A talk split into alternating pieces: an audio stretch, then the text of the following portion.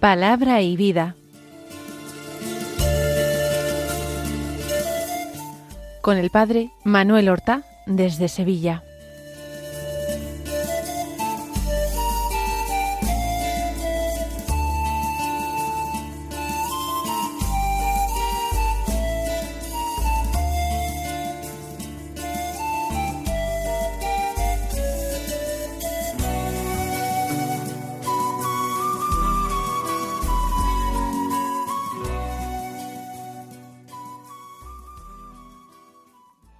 En el nombre del Padre y del Hijo y del Espíritu Santo.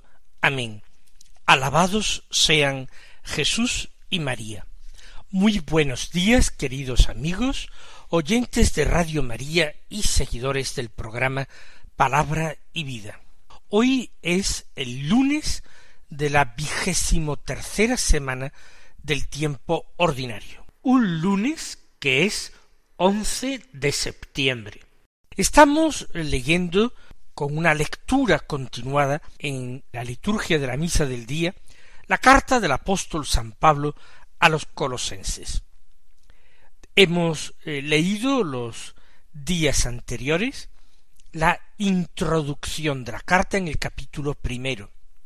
Hoy seguimos en el capítulo primero, pero leemos desde el versículo veinticuatro hasta el capítulo segundo, versículo tercero, que dice así Hermanos, ahora me alegro de mis sufrimientos por vosotros, así completo en mi carne lo que falta a los padecimientos de Cristo en favor de su cuerpo, que es la Iglesia, de la cual Dios me ha nombrado servidor, conforme al encargo que me ha sido encomendado en orden a vosotros, llevar a plenitud la palabra de Dios, el misterio escondido desde siglos y generaciones, y revelado ahora a sus santos, a quienes Dios ha querido dar a conocer cuál es la riqueza de la gloria de este misterio entre los gentiles, que es Cristo en nosotros, la esperanza de la gloria.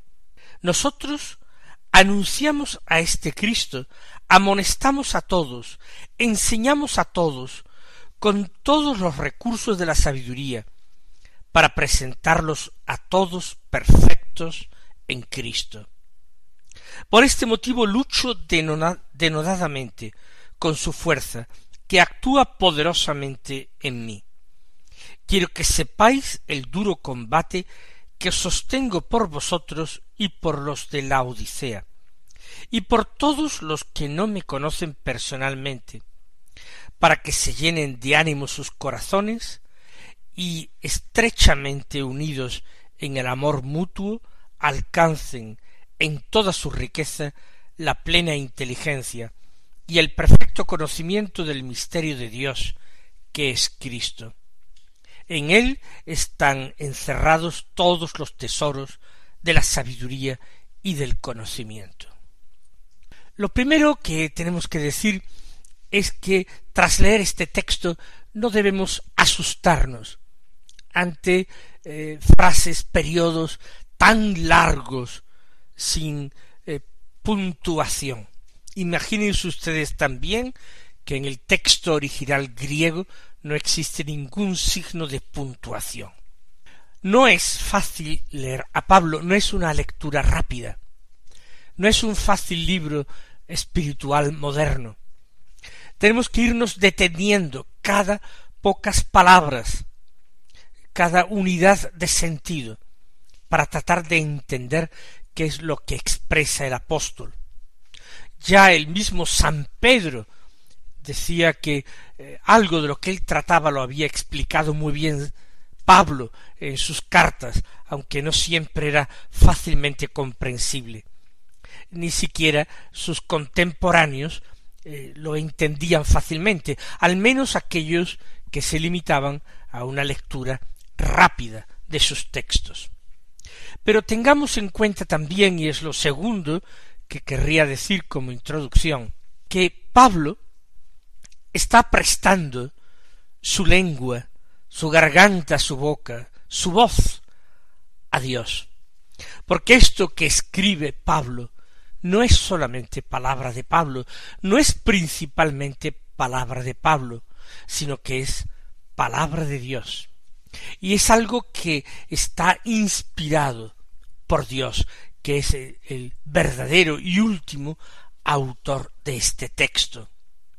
Vamos a sobreponernos a las limitaciones que tiene el lenguaje humano y el autor humano para entender cuál es el mensaje de Dios. Comienza así este texto. Ahora me alegro de mis sufrimientos por vosotros.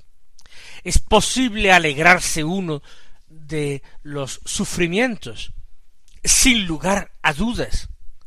Desde que nos convertimos en discípulos de Cristo, recibimos esta consigna, cargar con su cruz y marchar detrás de él. No puede hacer otra cosa el que quiera ser su discípulo, cargar con la cruz. Por eso Pablo dice que se alegra de sus sufrimientos, que le permiten identificarse con nuestro Señor Jesucristo, y le permiten identificarse con la manera en que el Señor Jesucristo salvó a los hombres. Pablo, identificado con Cristo, recuerden sus expresiones, para mí la vida es Cristo, o bien vivo pero ya no yo, sino que Cristo vive en mí. Pablo, identificado totalmente con Cristo, también quiere colaborar con él en la salvación de los hombres y sabe que esta salvación no se realiza sino al modo de Cristo. Me alegro de mis sufrimientos por vosotros. Estos sufrimientos tienen un sentido, tienen una finalidad, una utilidad espiritual. Sufro por vosotros, sufre por los colosenses, sufre por todos los cristianos, por todas las iglesias que él llevaba en su corazón. Así explica, completo en mi carne lo que falta a los padecimientos de Cristo en favor de su cuerpo, que es la iglesia. Hemos explicado en otras ocasiones este texto. Ya hemos dicho que el sufrimiento de Cristo en su pasión fue el sacrificio perfecto, el único sacrificio que nos da a nosotros la gracia de la redención, nos da la verdadera reconciliación con Dios. Un sacrificio perfecto, Cristo es el verdadero Cordero de Dios que quita el pecado del mundo. Sin embargo, es también claro en Pablo y en la doctrina de la Iglesia que la Iglesia no es simplemente una sociedad humana formada por individuos, sino que la Iglesia es misterio. Es misterio porque es esposa de Cristo y es misterio porque es también cuerpo místico o espiritual de Cristo. El Señor es la cabeza de este cuerpo. Él ha sufrido la pasión y la muerte y ha resucitado entrando así en la gloria del Padre, la gloria de la Trinidad para siempre. Y Él nos ha mostrado el camino como primogénito, como hermano mayor de una multitud de hermanos. Pero una vez que ha pasado la cabeza, debe pasar todo su cuerpo, y su cuerpo ha de entrar también por este camino de la cruz. El cuerpo tiene que experimentar también en sí mismo pasión y muerte. Y ese cuerpo que es la iglesia está formado por todos los cristianos. Así Pablo puede decir que completa lo que falta a los padecimientos de Cristo. Faltan padecimientos al cuerpo místico de Cristo. No faltaron padecimientos a Cristo en su cuerpo mortal. La pasión fue perfecta, pero la pasión de la Iglesia continúa y tiene que ser completada en los padecimientos, persecuciones y muerte de los cristianos. Pablo colabora con el Señor de esta manera, en favor de su cuerpo que es la Iglesia. Todo esto lo hace para salvar, para redimir con Cristo. Y añade, de la cual Dios me ha nombrado servidor, conforme al encargo que me ha sido encomendado en orden a vosotros. Decía yo, al comenzar a explicar esta carta, cómo eh, San Pablo se presenta en todas como apóstol de Jesucristo por voluntad de Dios. Él es verdadero apóstol, él es portador de un mensaje, de una misión. Y aquí dice cuál es, de la cual, de la Iglesia, me ha nombrado Dios servidor. Es un servicio en favor de la Iglesia el que presta, conforme al encargo que me ha sido encomendado en orden a vosotros. ¿Qué encargo es este? El de apóstol, ya lo ha dicho, ahora lo va a explicar con otras palabras. Llevar a plenitud la palabra de Dios llevar a plenitud, que la palabra de Dios se conozca, que la palabra de Dios sea creída y aceptada. Pero además Pablo tiene un encargo extraordinario como apóstol que ninguno de nosotros tiene. Nosotros recibimos la palabra de Dios, la meditamos en nuestro corazón, pero Pablo tiene que transmitirla directamente. Pablo tiene que crear este texto que nosotros hoy meditamos. Llevar a plenitud la palabra de Dios implica también ponerla por escrito según la inspiración del Santo Espíritu. Y esa llevar a plenitud la palabra de Dios es también, sigue diciendo Pablo, el misterio escondido desde siglos y generaciones y revelado ahora a sus santos.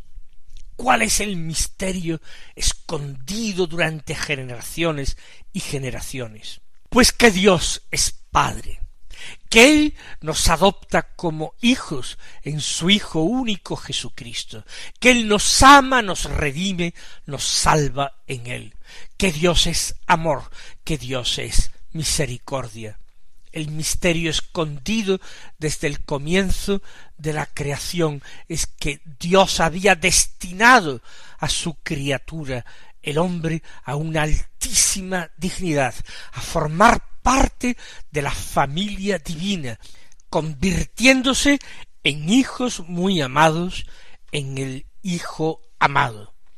Ese es el misterio escondido desde siglos y generaciones y revelado ahora a sus santos.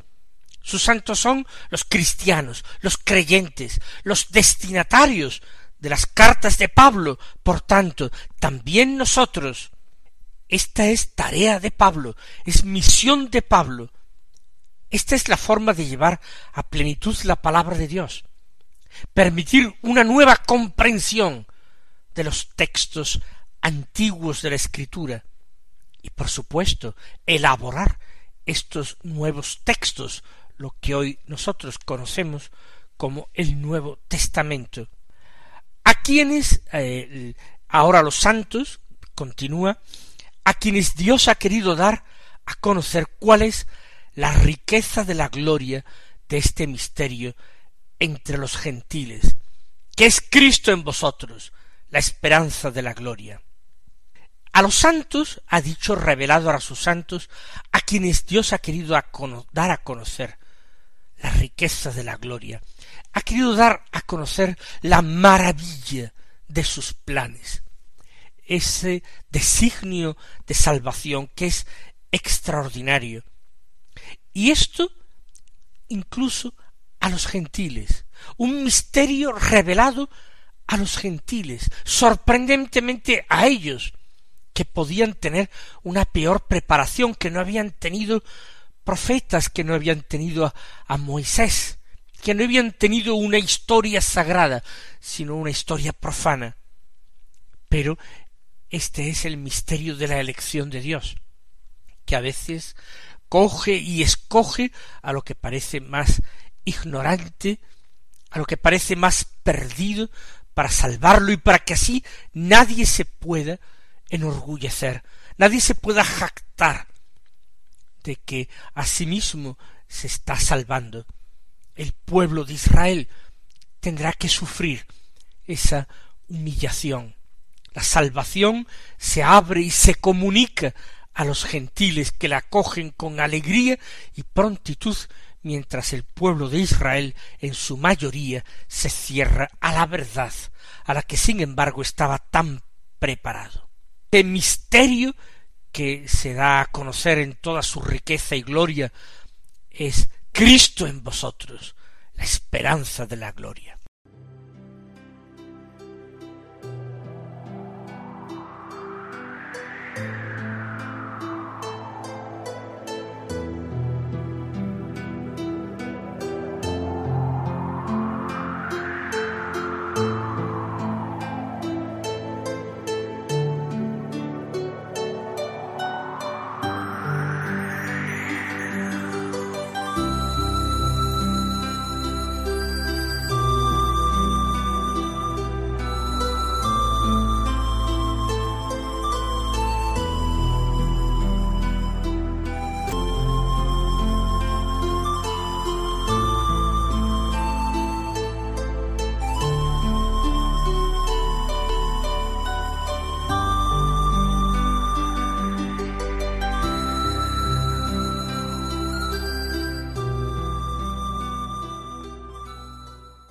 Continúa.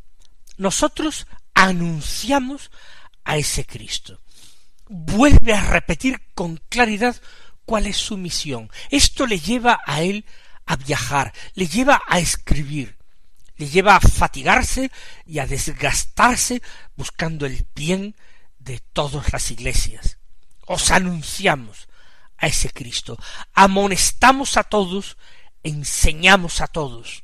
Es lo que hace Pablo. Unas veces amonesta con dulzura, blandamente, otras veces con palabras fuertes, amenazando. Enseña a todos, con todos los recursos de la sabiduría. Pablo utiliza la persuasión, Pablo utiliza la lógica, Pablo cita a autores antiguos, cita la palabra de Dios que él conoce bien, como antiguo fariseo que había sido, Pablo utiliza todos los recursos de la sabiduría humana para presentar ese misterio de Cristo, anunciar a Cristo, enseñando a todos, para presentarlos a todos perfectos en Cristo, porque Él quiere presentar a todos perfectos, quiere presentarlos a Dios, a la Trinidad. En Cristo quiere presentarlos a todos.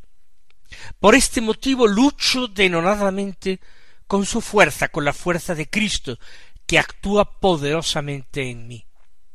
Pablo no tiene que ser admirado ni alabado.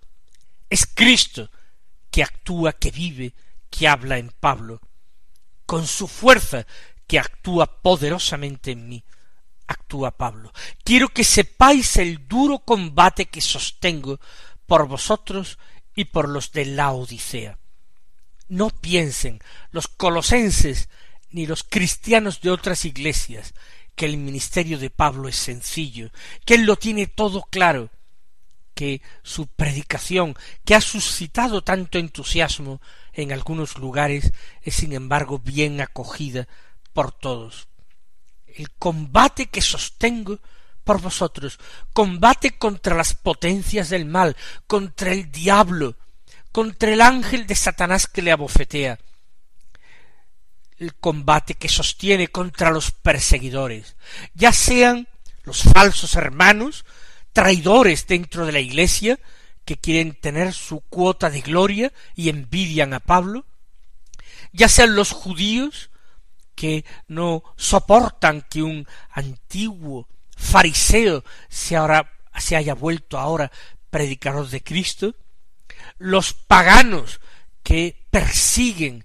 a quien piensa que puede alterar la paz religiosa del imperio, él tiene un duro combate que sostener y un duro combate consigo mismo contra su propia carne que a veces se revela y no permanece dócil a Dios. Es el combate espiritual que todos debemos librar, pero que en Pablo fue extremadamente vivo.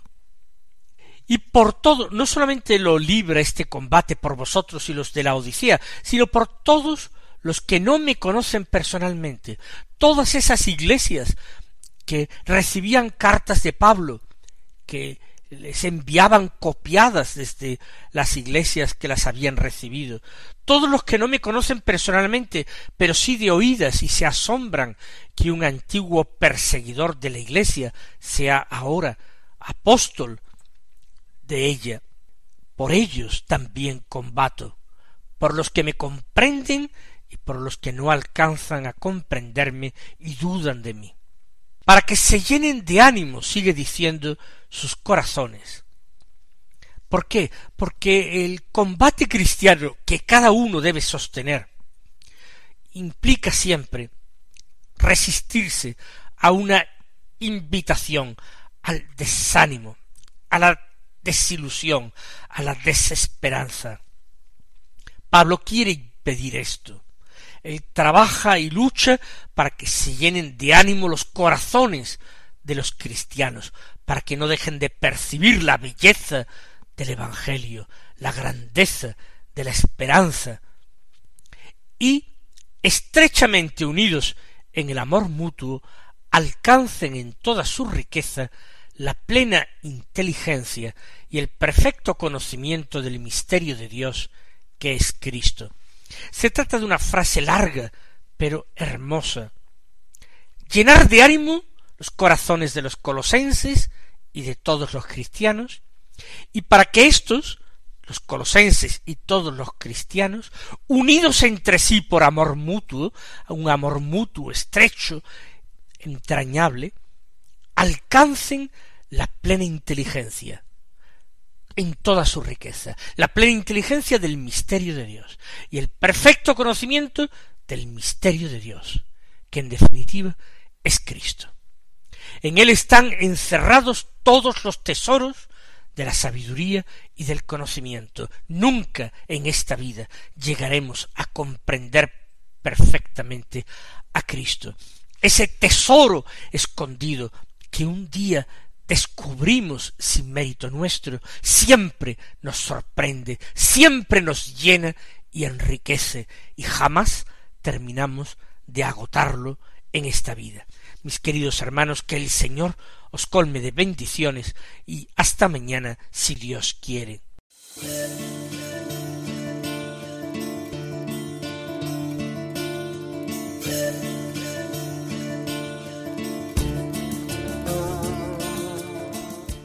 Han escuchado en Radio María Palabra y Vida, un programa que dirige el Padre Manuel Horta.